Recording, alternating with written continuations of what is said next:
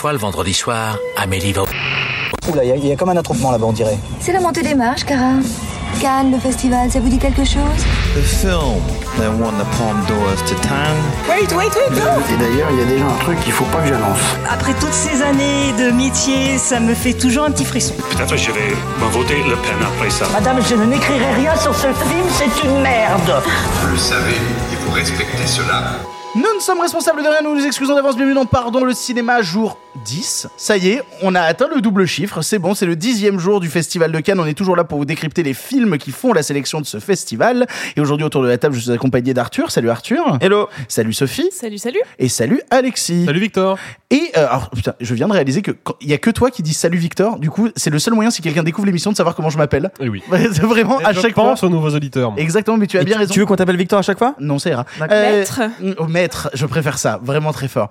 Euh, non, pour votre information, par contre, Simon est reparti parce qu'il a eu une urgence sur Paris euh, à laquelle il pouvait pas couper. Du coup, il a dû repartir sur Paris, donc on terminera le festival sans lui. On pense fort à lui, on lui fait des bisous Gros bisous, parce qu'il est Simon. débordé sa race, le pauvre. Plus de vin pour nous. Ça, ça fait plus de 20 pour nous, exactement. Des gros bisous à toi, Simon.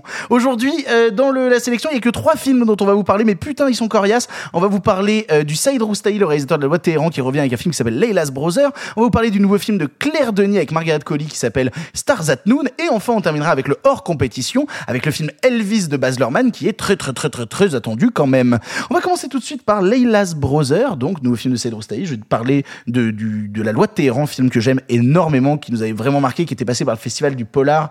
Euh, Est-ce que c'était Reims encore à l'époque? C'était Beaune. C'était Beaune à l'époque. ouais. C'était encore Beaune. Et bah du coup voilà, il était passé par là, il avait vraiment marqué. Donc là, il arrive à Cannes en compétition avec un film qui nous raconte euh, une critique des dommages causés par les sanctions internationales et l'inflation du marché de l'or. Ça parle d'un père qui cache des pièces d'or pour se créer un trésor et de Leila, seule fille de la famille, qui découvre la cachette. Je suis pas sûr du résumé. Non, moi non plus. J'ai l'impression qu'il a été le traduit ré- un je peu pense littéral. que le résumé est volontairement un peu flou. Oui, tout à fait. Euh, En tout cas, ils disent cette découverte apportera le chaos à la dynamique familiale déjà fragile. Ça, à la limite, on peut l'entendre. Oui. Et je vais laisser la parole à Alexis. Alexis, qu'est-ce que tu as pensé de- des, des frères de Leila? Euh, bah, euh, la loi de Téhéran déjà m'avait euh, m'avait soufflé euh, par son par son rythme, par son intensité et par une, idée de scénario que je trouvais vraiment brillante, qui était de nous immerger dans un comment dire dans un paradigme de cinéma d'action classique avec un policier qui traque des dealers et en milieu de film décider d'inverser totalement ce paradigme et de se mettre du côté du dealer qui vient de se faire arrêter, suivre sa vie en prison et d'un seul coup nous montrer que bah, la société iranienne, comme toutes les sociétés, est une société complexe où le bien et le mal sont des notions euh, très très difficiles à définir. Nous vivons dans une société. Oui, mais le truc c'est que quand c'est bien dit et que c'est bien fait, bah, c'est super cool. Et c'est encore le cas avec les Glass Brothers que je à la réflexion, je trouve même supérieur à la loi de Téhéran.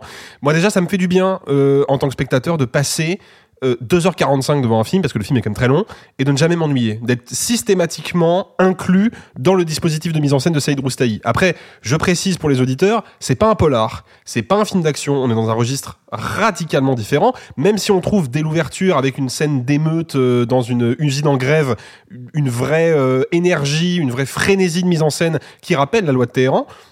Moi, en fait, ce qui me plaît dans le film, c'est que c'est un film que j'ai du mal à définir. C'est un film que j'ai du mal à définir son genre, j'ai du mal à définir qui est le protagoniste, j'ai du mal à, dé- à définir qui est l'antagoniste. Y en a-t-il vraiment seulement un? Y en a-t-il plusieurs? C'est un film qui déploie une dramaturgie extrêmement tendue, extrêmement complexe, un peu vénéneuse, qui met en scène des rapports euh, familiaux hyper dysfonctionnels et qui le fait on pourrait être tenté de qualifier le film par moment de théâtre filmé. Moi, je pense que c'est pas une, c'est pas euh, une bonne analyse du film. C'est un film qui assume une certaine théâtralité. Dans, dans, dans l'utilisation des décors, dans la manière dont, les- dont les personnages interagissent les uns avec les autres. Il y a vraiment des, des rappels de, de construction de tragédie euh, classique.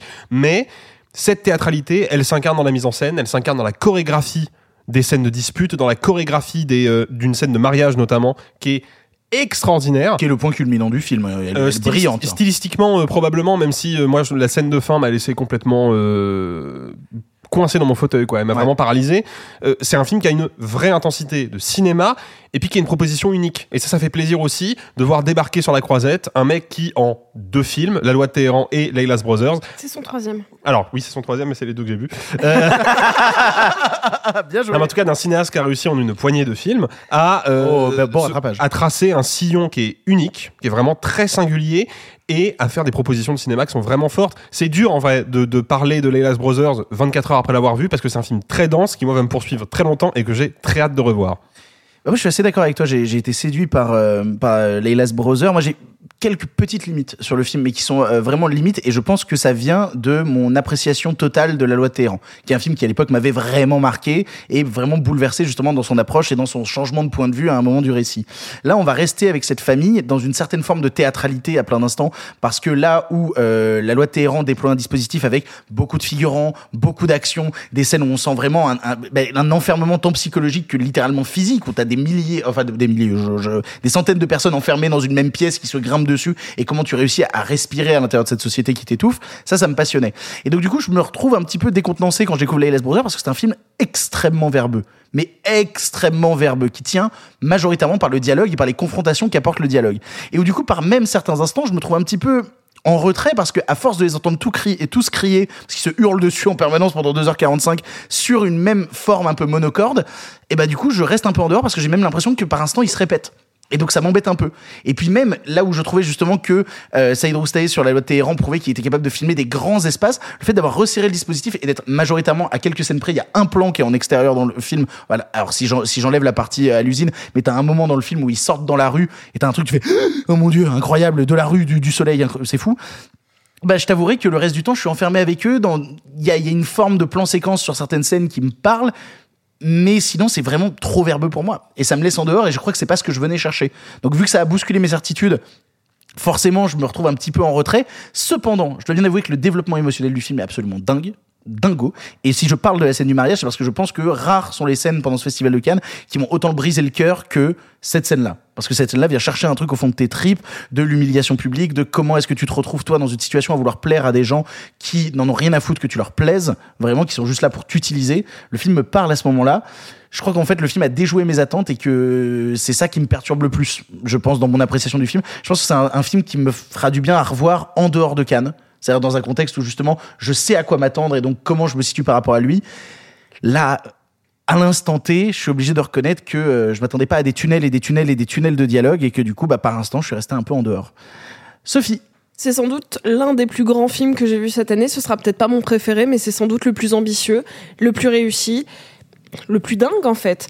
Euh, je vais, je vais m'axer sur un, un sentier un petit peu différent que vous, c'est-à-dire que le film s'appelle Layla's Brothers. Euh, je sais pas encore, j'ai entendu deux traductions, à savoir Layla et ses frères ou les frères de Layla. normalement, c'est Leila et ses frères. Ouais, c'est Voilà. ça en France. Ouais. Voilà. Et c'est pas pour rien que c'est ce prénom-là qui revient, alors qu'on est quand même dans une société très patriarcale, euh, où les femmes ont différents. euh, en fait, on va utiliser différentes facettes, euh, donc euh, la mère, la sœur, euh, mais mais il y a quand même une, une- un vrai distinguo entre la société masculine et le féminin, même si on n'est pas loin dans certaines dynamiques de groupe de quelque chose de très matriarcal. Et je trouve que c'est fascinant. C'est fascinant parce que ce personnage de Leila est euh, une espèce d'incarnation de la sagesse par pas mal d'aspects. Et pourtant par sa position de femme elle n'est jamais complètement écoutée même si elle a une sorte d'ascendant sur ses frères. On voit euh, assez rapidement la caractérisation de la femme. C'est drôle parce que c'est la deuxième fois que j'en parle après le, le film pakistanais euh, que ouais Joyland qu'il y a encore une scène où euh, ah bah c'était encore une fille. Ah bah non ça va, ça va, c'est un garçon. Heureusement, on en est encore là en fait. Et le film nous le pose très rapidement, même si le film porte le prénom euh, de son de son protagoniste féminin. C'est un film qui m'a rappelé sur pas mal d'aspects le parrain, la trilogie en entier. Évidemment, dans, l'idée de la grande dynamique familiale. euh, Exactement, c'est même pas de dynamique, c'est une fresque. Ouais, c'est ça. C'est une putain de fresque. Et c'est un genre extrêmement. En fait, ça m'a rappelé, c'est un, un mélange entre, pour moi, euh, Le Parrain, la trilogie, et euh, Le Guépard de Visconti. C'est-à-dire que Le Guépard, ça te parle d'une déchéance et d'une forme de honte, d'une forme de noblesse. Donc, dans le, dans le Guépard, euh, on parle de noblesse en, à sens euh, euh, stricto sensu, c'est-à-dire que c'est vraiment la décrépitude. Ici, c'est une tentative d'ascension, donc qui est plus proche du parrain, et comment il y a une forme de décrépitude qui vient s'insuffler parce que ce n'était pas le bon chemin. Et le film ne cesse de me marquer par son intelligence et c'est rare à Cannes, parmi la, tonne de films qu'on bouffe, de, après 2h45 de films denses et verbeux, se dire j'ai envie de le revoir parce que j'ai envie de saisir la moindre subtilité de ces dialogues. C'est un film extrêmement violent, mais pas comme la loi de Téhéran en termes d'image, mais vraiment en termes de symbolique des mots, et notamment sur la, rivalité entre la mère et la fille d'une certaine manière. Et je crois que mon cœur s'est brisé au moment où la mère dit à sa fille que Dieu te maudisse. C'est-à-dire qu'on en est presque sur quelque chose de mythologique où la malchance et le mauvais œil peut se transmettre familialement, et je trouve que c'est incroyable. T'as as totalement raison de, de, de parler. euh, bon, moi j'ai pas vu le Guépard de Visconti, c'est un des grands classiques, faut que je rattrape. Par contre, t'as raison de parler du parrain, et à vrai dire, je pense même que c'est plus que une simple, un simple parallélisme, c'est que c'est la même fratrie. Mais littéralement, qu'on retrouve le gros dur, un peu musculeux, un peu impulsif, comme Sonny Corleone. On retrouve euh, l'espèce d'entrepreneur raté qui croit qu'il est très intelligent alors qu'il est complètement euh, abruti, comme Fredo. Et on retrouve déjà le, la sœur, la seule sœur de la fratrie, comme Connie.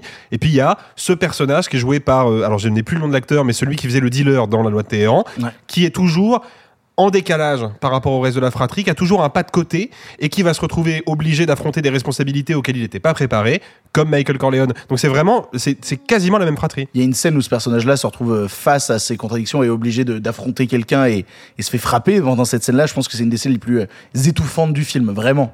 Et, c'est la deuxième fois dans cette compétition, et c'est pas pas euh, anodin non plus euh, que ça m'ait touché autant.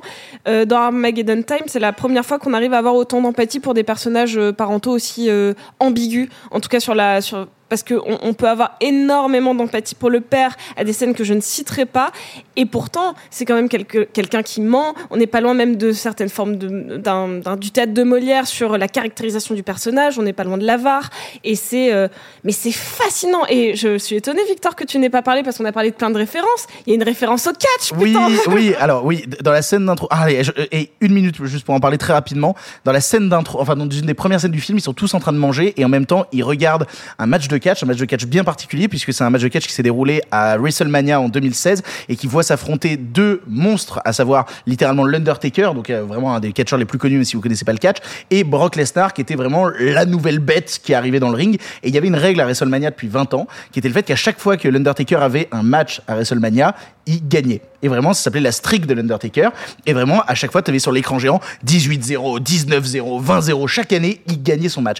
Et c'est à WrestleMania en 2016, face à Brock Lesnar, que pour la première fois, l'Undertaker perd. Et donc littéralement, je trouve ça pas anodin que Saïd Roustaé utilise ça dans la scène d'intro du film, parce que en te mettant ce match, en te mettant une famille qui est très impliquée, tu sens qu'il est fan de catch, parce que t'as la famille qui commence à citer des références à Jeff Hardy, à Randy Orton, etc. Donc vraiment, ils en parlent.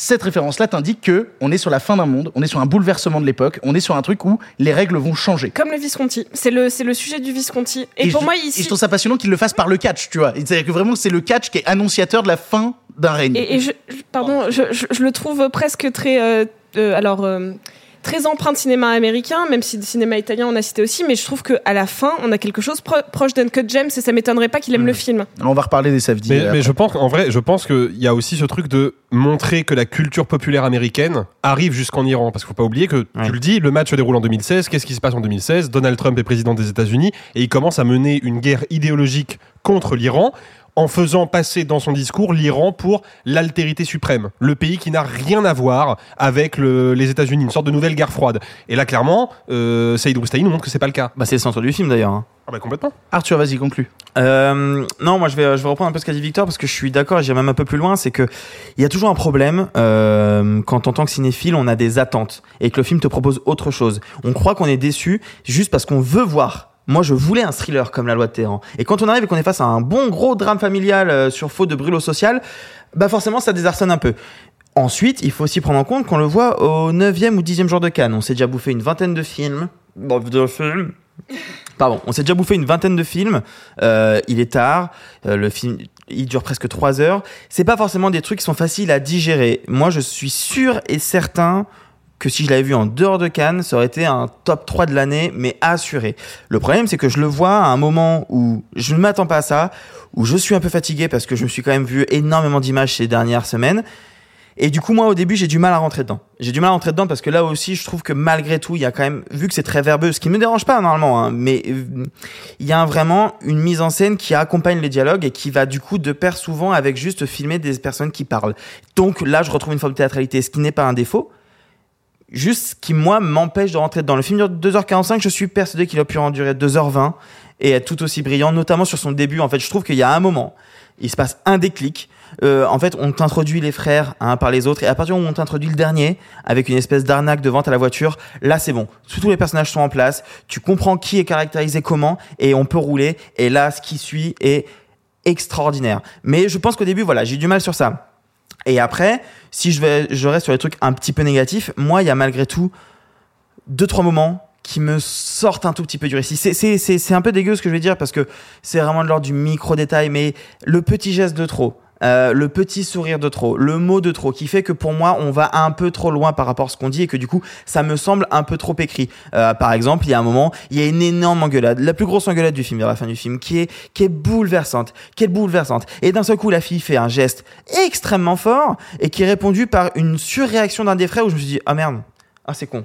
Tu vois ce que je veux dire Ah ou pas moi, M- Moi, moi, cette réaction me dérange pas parce que le personnage c'est un frat boy et il réagit comme un frat boy, tu vois. Ouais, mais moi, ça me sort du truc où en fait, en fait, ce que veut raconter le film, et c'est là où moi, il m'interpelle beaucoup, c'est qu'il veut raconter comment, face à un capitalisme qui détruit les individus, c'est c'est à travers la fraternité et se retrouver tous ensemble qu'on peut essayer de s'en sortir. C'est comment nous quatre, euh, nous cinq, ben, les quatre frères et Layla, comment nous cinq, on peut essayer de faire ce que nos parents n'ont pas réussi à faire parce qu'ils ont été bouffés par un système.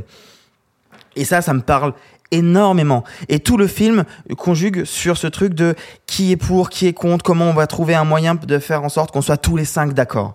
Et à cette fin-là, j'aurais aimé que, enfin, pour moi, c'était la suite logique des choses, que les cinq soient d'accord. Vu ce qui se passe, les cinq devaient être d'accord. Et le fait qu'ils ne le soient pas, j'ai eu un petit moment de, ah, Mais alors, c'est marrant, tu parles de cette idée de faire mieux que nos parents. Moi, là, ça m'a beaucoup plus touché dans Armageddon Time, où t'as littéralement une scène où euh, t'as le gamin qui parle à son père et où son père lui dit mais moi je veux pas que tu fasses comme moi, je veux que tu fasses mieux que moi. Oui, Et- mais et- là et- c'est l'inverse. Et, et- et- et pour le coup, moi, ce genre de rapport euh, de complexité avec les parents m'ont plus largement plus touché dans le James Gray, tu vois, par exemple. Alors je peux comprendre. Moi, ce qui me plaît plus, en tout cas, c'est que je trouve que c'est plus complexe ici. Oui. Armageddon Ah bah oui. Time, c'est facile, c'est la société américaine, on la connaît, c'est à une époque précise. Il y a beaucoup plus de données d'entrée ici. Là, hein. mec, euh, t'es en Iran, il y a l'inflation, il y a un système économique, t'as as le patriarcat, enfin, t'as énormément de choses, et du coup, t'as forcément énormément de choses à raconter, que tu peux raconter en tout cas. Et moi, là-dessus, je trouve le film assez brillant. Je trouve que le casting est incroyable. Euh, tu l'as dit tout à l'heure, les parents sont touchants. Moi, je pense pas. Je pense que le père est touchant.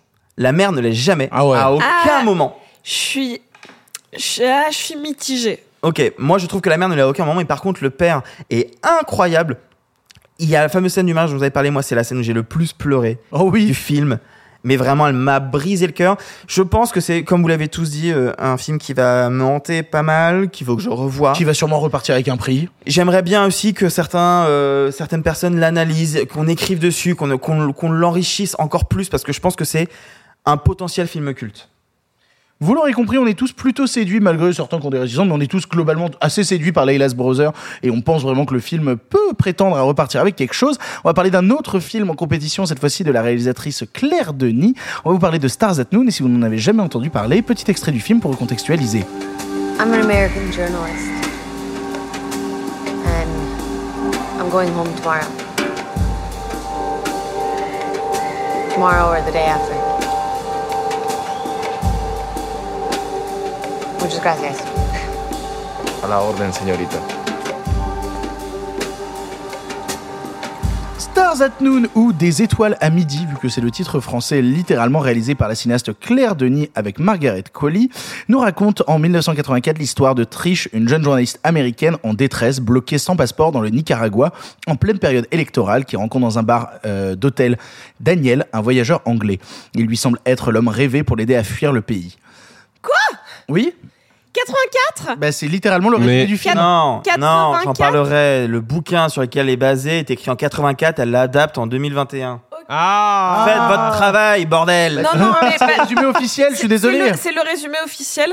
Euh, changer le résumé parce que bah ça se passe pendant le Covid et ils ont euh, des iPhones euh, Bah oui. récents. Donc non, c'est pas en 1984. Bah oui, non, ça Margaret m'a- Qualley, elle était pas née en 84. hein. De quoi? Elle était pas née en 84, Margaret Qualley. Non mais tu sais, tu sais que genre Austin Butler il était pas né à l'époque d'Elvis. Ah, Bon, on l'a vu euh, tous les quatre et c'est Sophie qui commence. Sophie, qu'est-ce que tu as pensé du nouveau Claire Denis? Allez, vas-y, jette-toi, Sophie, jette-toi. Et c'est difficile. euh, j'ai détesté.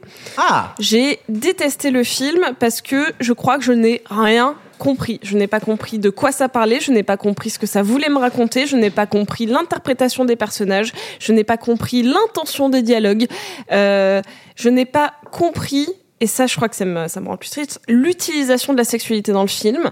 Euh, je, ne comprends rien, ni au montage, ni à la photo. Genre, le film est passé devant mes yeux en me demandant quel était cet étrange objet filmique euh, non identifié qui passait devant mes yeux à Cannes. Bah, L'utilisation de la sexualité, c'est qu'il y a Margaret Qualley à poil toutes les 5 minutes.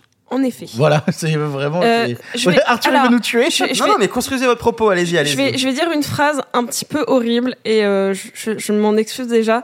Si le même film avait été réalisé par un mec, j'aurais hurlé au sexisme. Oh, d'accord. Donc euh, c'est pour ça que je dis que j'ai pas compris son intention. C'est que j'imagine bien qu'elle veut dire un truc qui n'est qui n'est pas sexiste. Pourtant, moi, je l'ai vraiment ressenti comme euh, mon actrice sert à deux choses à boire du rhum et à se foutre à poil et à pleurer. Euh, je ne comprends pas ce personnage parce que je ne sens jamais. Donc, c'est une journaliste qui est bloquée euh, en Amérique latine. J'ai mis vraiment très longtemps avant de comprendre dans quel pays ça se passait parce que les dialogues sont éparses et sont incomplets. J'ai l'impression. Euh, D'ailleurs, il y a des scènes qui se concluent par une demi-phrase balancée comme ça euh, au hasard du genre. Suce-moi. Et Ah oui, c'est vrai. et donc, euh, le, le film est décousu parce qu'il nous raconte, donc de base, presque un thriller politique d'une personne qui est bloquée sur un pays qui n'est pas le sien, donc on va dire euh, presque le terminal, mais sur un pays. Et, euh, et finalement, c'est une espèce d'histoire d'amour fusionnel, une fuite en avant pour essayer d'aller au Costa Rica, pourquoi pas, sauf que tous les personnages euh, adjuvants ont des fins ou des alternatives que je ne comprends pas, genre c'est-à-dire qu'ils vont finir euh, morts ou ils arrivent au début puis à la fin. On n'a aucune empathie pour eux parce qu'on ne les connaît pas, on ne les comprend pas, mais c'est le cas euh, de, de, de l'actrice principale pareil.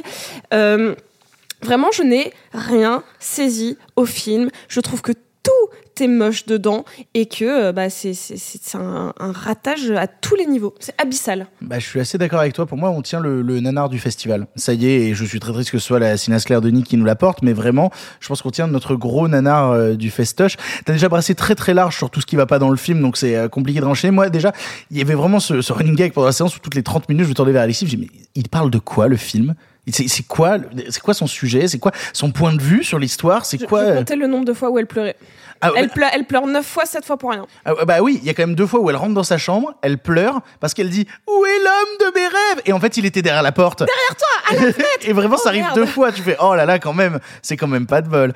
Euh, non non non vraiment, moi je trouve ça, euh, je, je suis vraiment resté totalement en dehors et même ça m'a fait beaucoup rire parce que euh, Margaret Qualley qui gesticule dans tous les sens, qui tente de faire des trucs. J'entendais des gens parler de ah prix d'interprétation pour Margaret Qualley. Alors que je- Totalement. alors que je, la- ouais, je la trouve tout, tout, tout le temps fausse. Vraiment tout le temps fausse. Et je ne comprends pas pourquoi Claire Denis passe son temps à vouloir la filmer à poil en permanence. C'est-à-dire qu'il y a vraiment des scènes où c'est genre juste elle s'allonge, elle fait Oh maintenant je vais montrer mon nombril. Tu vois vraiment, il y a vraiment des trucs comme ça où tu as l'impression d'avoir la cinéaste derrière qui dit Maintenant tu te mets à poil. Vraiment, il y a des, Tiens, ça fait 5 minutes qu'on l'a pas vu nu. Ah bah ça va revenir maintenant. Et maintenant, t'auras tes règles. Pourquoi?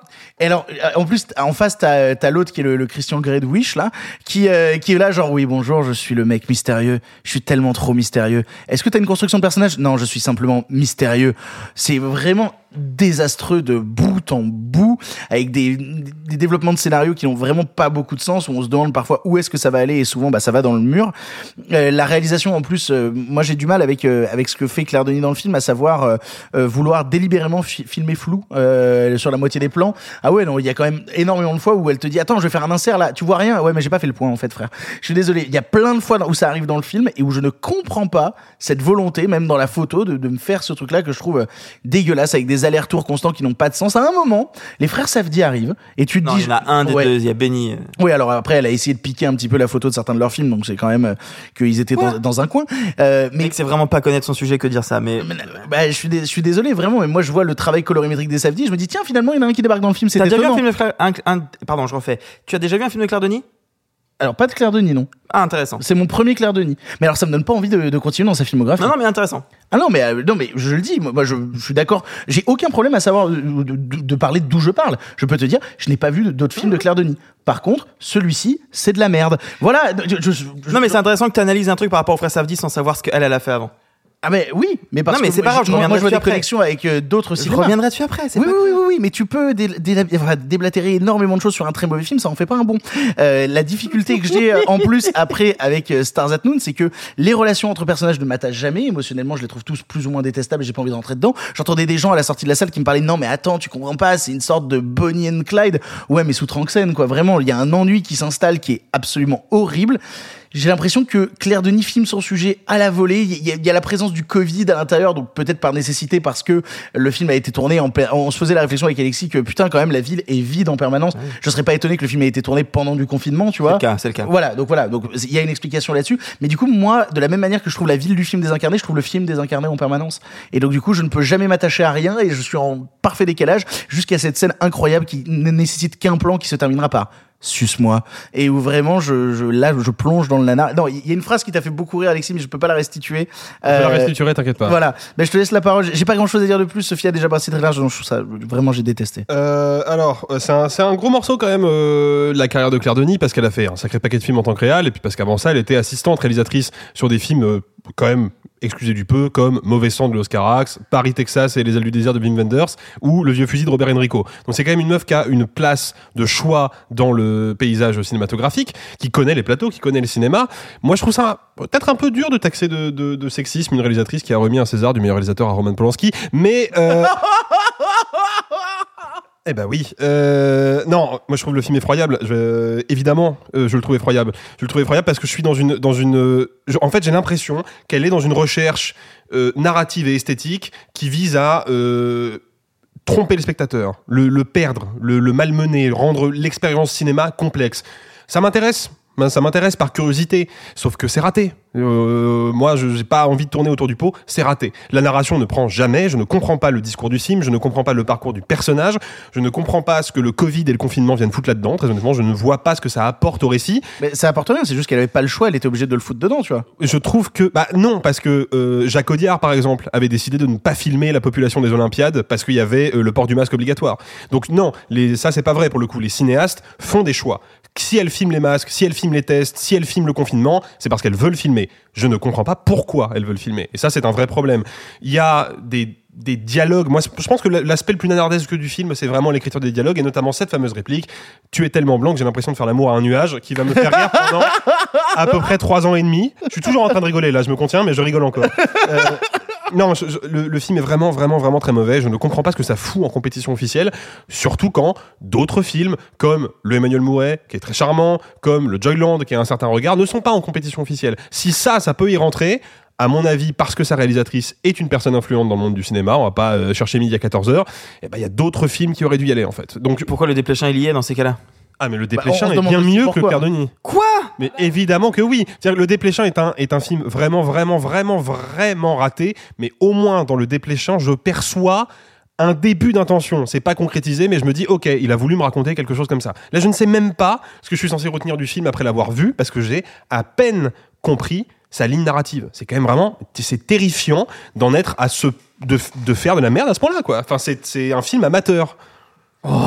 Arthur, vas-y, toi qui connais si bien Euh, Claire Denis, qui a vu tous les films, qui a fait des fiches, t'as Je bien suis- révisé. excusez-moi, je- vas-y, je me suis trompé. prof, y a pas de problème. je, je me suis trompé, je suis à part dans la mauvaise foi ou à part dans le cinéma, je me souviens plus. Non, je m'appelle Bonnefoy. Ah oh oh waouh.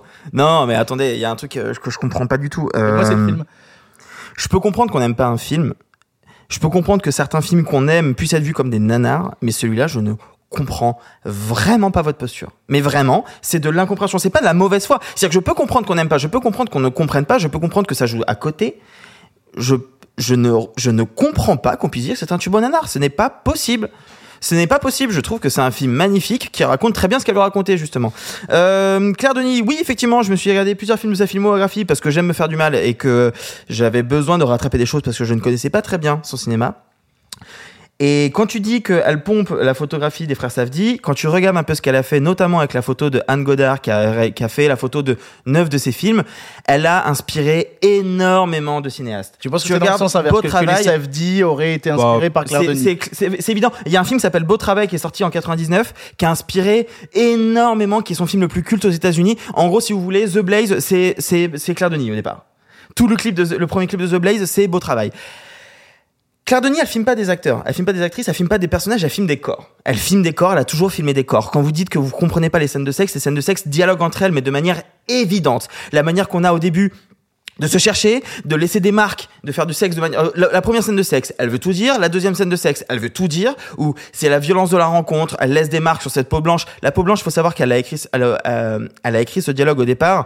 Euh, C'était Pattinson qui devait jouer le film. Bon, euh, c'est la production du film s'est faite pendant qu'il lui tournait The Batman, donc il a dû annuler. Sauf que Pattinson, il a littéralement la peau blanche. Donc là, ça se prêtait. C'est vrai que pour lui, ça se prête un peu Ah, moins. C'est pas une question de, de, de crédibilité, c'est une question que je trouve la réplique affreuse. Mais je trouve juste qu'elle c'est une, c'est une réplique qui pue le, le- la surécriture en fait, qui peut pas sortir naturellement. Moi, je suis pas d'accord. Moi, je trouve qu'il y a une poésie qui se dégage de fou de ce truc. En fait, c'est- donc c'est basé sur un bouquin de Denise Johnson, qui est une journaliste qui a été au Nicaragua en 1984 au moment de la Révolution, qui raconte ce qu'elle a vécu. Et donc, elle réinjecte ça dans un Nicaragua moderne, euh, en essayant de raconter euh, justement, le- le- comme tu disais, je suis désolé Victor, mais oui, il y a un peu une vibe Bonnie and Clyde. Sauf qu'on suit le personnage féminin et qu'on suit pas le personnage masculin et que le masculin c'est un espion mais qu'importe. En fait, il y a quelqu'un qui disait hier en sortant de la salle, c'est un peu un James Bond où on suivrait que la James Bond girl et on s'en foutrait de James Bond et je trouve que c'est un peu ça. Mais, mais Parce qu'on suit elle- Ah, James Bond, les excusez-moi, est-ce que je pourrais parler sans être Mais d'où James Bond? D'où James Bond? Mais D'où c'est un d'où espion, le gars. d'où lui c'est un James Bond? Bah, le, le gars était littéralement un espion. T'as la CIA qui lui court après, t'as trois agences différentes qui lui courent après. Le gars est interdit de territoire. En fait, ce qui est hyper intéressant, c'est que c'est elle qui est une journaliste, qui fout la merde, qui essaie de balancer des choses sur le pouvoir et qui se fait boycotter de tout part. Qui, on refuse qu'elle parte et elle rencontre un gars qui, pour elle, devrait être la porte de sortie et qui se retrouve être encore plus dans la merde qu'elle. C'est ça que le film raconte. Et comment les deux vont essayer de s'associer pour essayer de s'en sortir. Et elle le fait en fait en ne se concentrant pas sur les faits, parce que c'est pas les faits qui l'intéressent, c'est la relation humaine autour. C'est la relation qui se fait entre les deux. Moi, je trouve les plans tous tous sublimes. Le titre du film, alors le titre du film euh, vient d'une image qui dure qu'une seconde et c'est dommage parce que l'image est magnifique où ils sortent si? Mais non, ça vient. du- Il y a littéralement une musique dans le film qui chante Stars at Noon. Oui, mais là, pourquoi ils ont choisi ça? Oui, Parce que t'as un plan littéralement dans un moment où elle regarde par la fenêtre de sa voiture et t'as des étoiles à travers le ciel bleu ensoleillé. Oui, enfin, si tous les films qui montent des plans avec des étoiles s'appelaient Stars, il y aurait quand même un gros souci, tu vois. Je veux dire, moi- mais moi- arrête- moi- arrête la mauvaise foi. C'est- pas la mauvaise foi. Moi, je pensais vraiment, vu qu'il y a la musique dans le film, je me suis dit, elle a utilisé la phrase de telle musique pour euh, s'en servir comme Mais dans tout le cas, elle le manifeste dans le film. Elle le montre vise littéralement les Oui, étoiles oui, du pourquoi midi, pas, tu vois. Pourquoi pas Euh, encore une fois, quand on connaît la, la filmographie de Claire Denis, elle a très souvent travaillé avec Tindersticks, qui est un groupe que j'adore, et la musique du film est exceptionnelle. Elle est magnifique. Je suis sorti du film en disant que j'avais qu'une seule hâte, c'était de pouvoir l'écouter sur Spotify. Vraiment. Et je trouve que tout est bien fait. Je comprends qu'on n'aime pas. Je comprends qu'on soit mis de côté. Je comprends que ce soit pas facile à aborder. Mais moi, je, trouve le film sublime. Je trouve que Margaret Qualley mérite plus que l'actrice de Serebrennikov ou plus que l'actrice du Park d'avoir le prix d'interprétation féminine. Vraiment, je la trouve parfaite. Dans cette manière d'être dans le doute, dans cette manière de vouloir se manifester, je trouve que rien n'est jamais gratuit. Vous trouvez que la, la nullité l'est, mais en fait, elle ne l'est jamais. Il y a des scènes C'était gratuit. J'ai dit que je comprenais pas la mise en scène des scènes de sexe. Vraiment. Mm. Parce que il n'y a. À chaque fois, c'est la recherche. Non mais vraiment, Non, mais franchement, si vous... non mais attendez, Arthur, moi je veux bien faire alors- un effort pour essayer de comprendre votre point de vue et essayer de faire le sens inverse. Mais je. Mais je- non, parce que alors, déjà, on comprend alors, pas le mais- film, c'est non, mais- compliqué. Je réponds à ce que tu dis déjà. Je, déjà, je trouve ça super intéressant que tu dises que les scènes se répondent parce que j'avais pas vu une espèce de progression narrative via les marques de peau ou quoi que ce soit et je trouve que c'est intéressant et vraiment euh, j'y repense, franchement. Par contre, je comprends pas pourquoi elle ne filme que le haut. Genre toujours. Pourquoi en fait elle est tellement près du corps qu'on ne comprend genre vraiment il y y a aucune sexualité du tout. C'est des scènes de sexe extrêmement et pas pudiques pourtant. Elles sont elles, elles, ont une espèce d'ambiance que je ne comprends pas qui fait un petit peu téléfilm érotique. Ah, je suis pas d'accord. Et puis c'est pas aidé par la musique qui est vraiment une musique de Boulard NT1. quoi. Mais oh là là. Mais non, mais ça- ça- Tindersticks, c'est un des plus grands groupes. de- Ah, euh, non, non, mais ok. Non, mais oh, à la limite, ça je peux comprendre. Après, on sait pas ce qui est mis dans les contrats. Peut-être que Margaret Qualley voulait pas qu'on filme ses jambes, ses fesses. On ne sait pas. Peut-être, mais moi ne c'était sur, sur ça, c'était sur euh, la- le, le cadrage plutôt que. On voit ses fesses dans le film quand elle change de culotte. Ah, oui, mais c'est c'est pas une scène de sexe. Ouais, d'accord, ça se tient. Euh, je lisais une critique, euh, je crois que c'était Libé qui disait que c'était un remake de euh, euh, l'année de tous les dangers avec un personnage féminin au centre. Je trouve l'analyse assez intéressante. Je trouve qu'il y a plein de choses en fait dont on peut puiser. Je pense que vous l'avez peut-être, comme ce que je disais tout à l'heure sur Layla et ses frères, vu dans un contexte canois, avec une attente particulière, et que si vous l'avez vu en dehors, vous l'auriez apprécié différemment. Après, euh, j'ai l'impression que t'as aussi plus de, de, euh, de clés pour comprendre le cinéma de Cardoni parce que t'as vu plus de films de Cardoni que nous. Le truc, c'est qu'il faut pas oublier quand même que un, un long métrage est censé fonctionner de manière autonome et pas simplement replacé dans la filmo de La sa politique cinéaste. des auteurs. Non, je suis totalement d'accord. Mais c'est Ah, d'ailleurs l'inverse de la politique des auteurs pour le coup. Je suis totalement d'accord et c'est d'ailleurs une des limites que j'ai avec le Cronenberg, c'est que si on connaît pas Cronenberg, on ne comprend pas euh, les crimes du futur.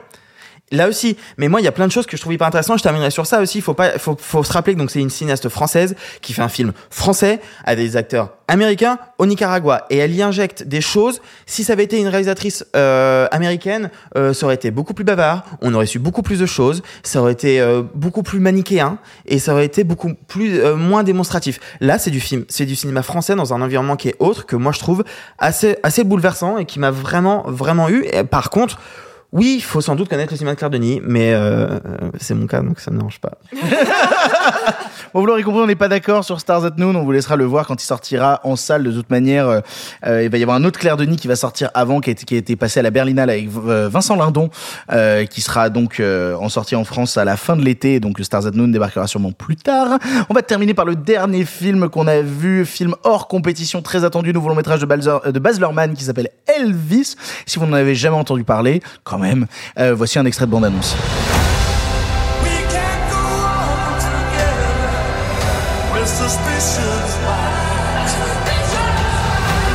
Without me, there would be no Elvis Presley.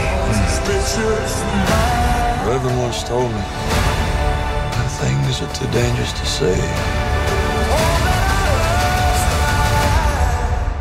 Sing. Ladies and gentlemen, here's Elvis Presley.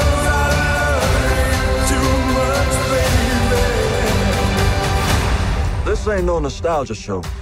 We're gonna do something different. Elvis, donc nouveau long métrage de Baz Luhrmann à qui on doit déjà Moulin Rouge ou encore Gatsby le Magnifique et on ne parlera pas d'Australia, euh, d'Australia, pas Australia, nous raconte la vie et l'œuvre musicale d'Elvis Presley à travers le prisme de ses rapports complexes avec son mystérieux manager, le colonel Tom Parker. Le film explorera leur relation sur une vingtaine d'années de l'ascension du chanteur à son statut de star inégalé sur fond de bouleversements culturels et de la découverte par l'Amérique de la fin de l'innocence. Voilà le résumé complet du film qui est un peu long. Je vais commencer sur le film parce que je suis un immense passionné euh, du cinéma de Baz Luhrmann, mais vraiment, c'est-à-dire que de, de Ballon Dancing à euh, Roméo plus Juliette, à Moulin Rouge, à Gatsby, c'est des films qui m'ont à chaque fois énormément marqué. T'as vu que j'ai fait sauter Australien encore une fois? Voilà. Non, non, mais est-ce qu'on n'en parle pas Il n'existe pas. C'est vraiment le moment où il s'est perdu, où il a dit euh, Je peux me calmer et pas faire un cinéma anarchique. Bah non, le mec, reste dans l'anarchie.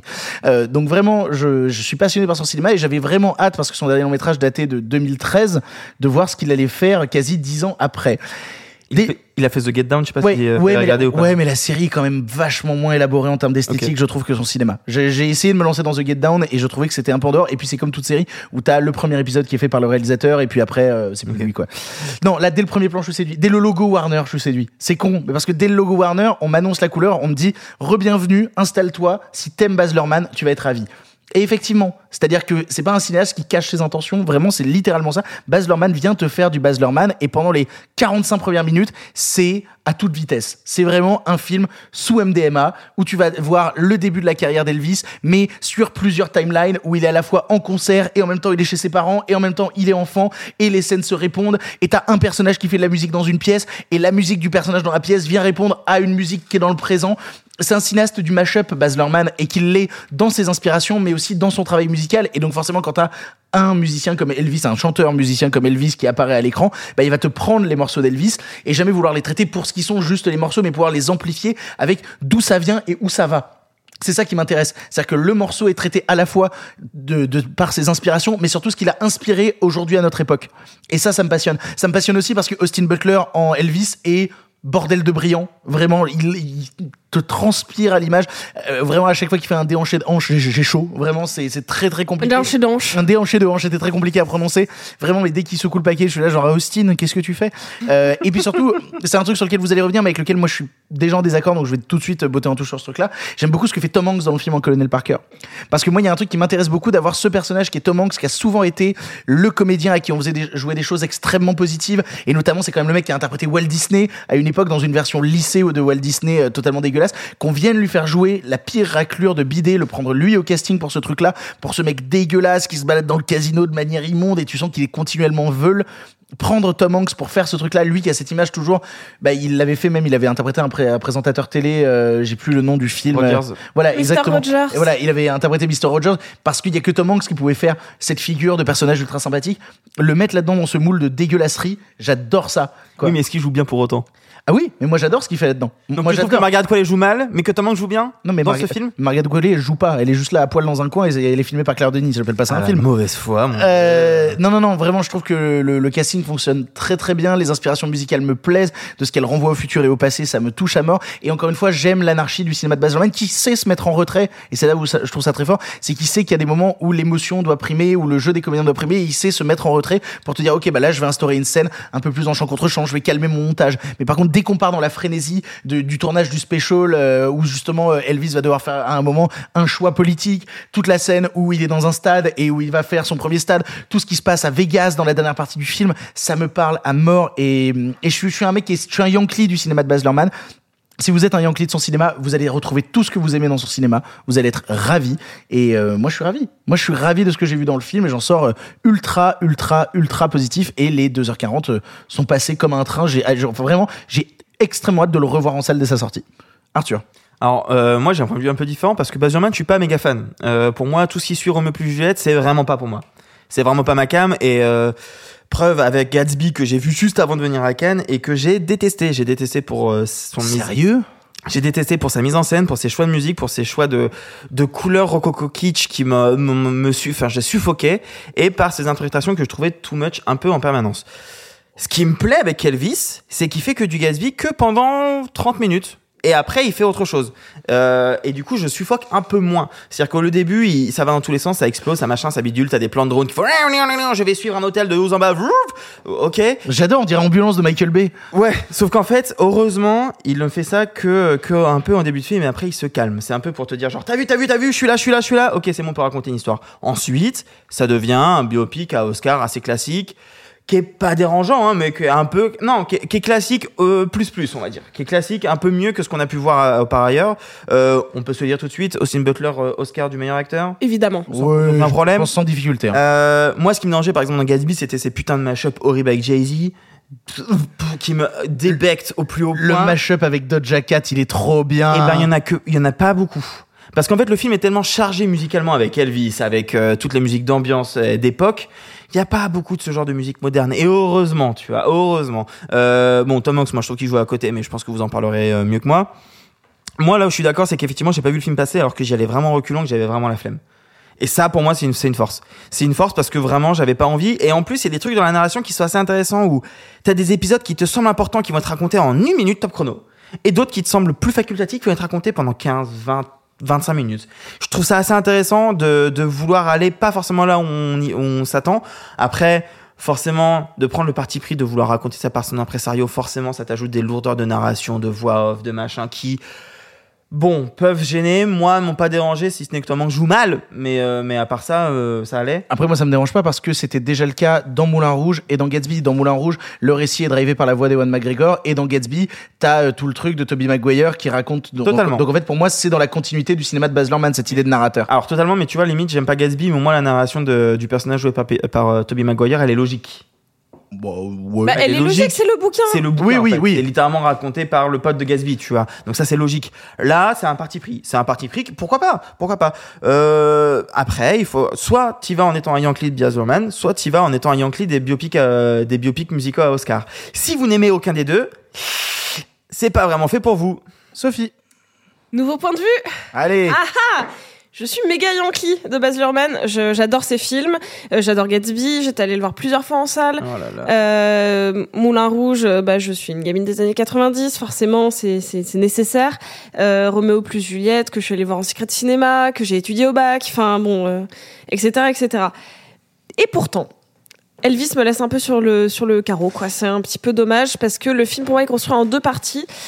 Et Baz Luhrmann, je l'adore quand il fait du clinquant, je l'adore quand il, f- quand il fait de l'intime, sauf que normalement il faut que ça matche. Sauf que quand il fait beaucoup, beaucoup, beaucoup de clinquant sur côté, sur la première partie qui devrait être pour moi la plus sobre du film. Surcoté? Surcuté. Ah, j'ai entendu surcoté. Surcuté, pardon, j'ai le nez un peu bouché, c'est la D'accord. Surcuté, c'est-à-dire qu'il n'y a pas une image qui dure plus de 10 secondes avant que ça aille, euh, que ça aille ailleurs. Ce qui est un truc qui me gêne pas dans Gatsby, parce que, euh, et, et que, que- qui était logique en soi avec Elvis, parce qu'il y a cette opulence, ce strass, ça match en fait les, deux matchs mais pas au bon moment. C'est-à-dire que j'aurais voulu que ce soit pour la partie Vegas pourquoi pas pour une, une partie de déchéance en fait qu'il arrive très bien à faire avec Gatsby.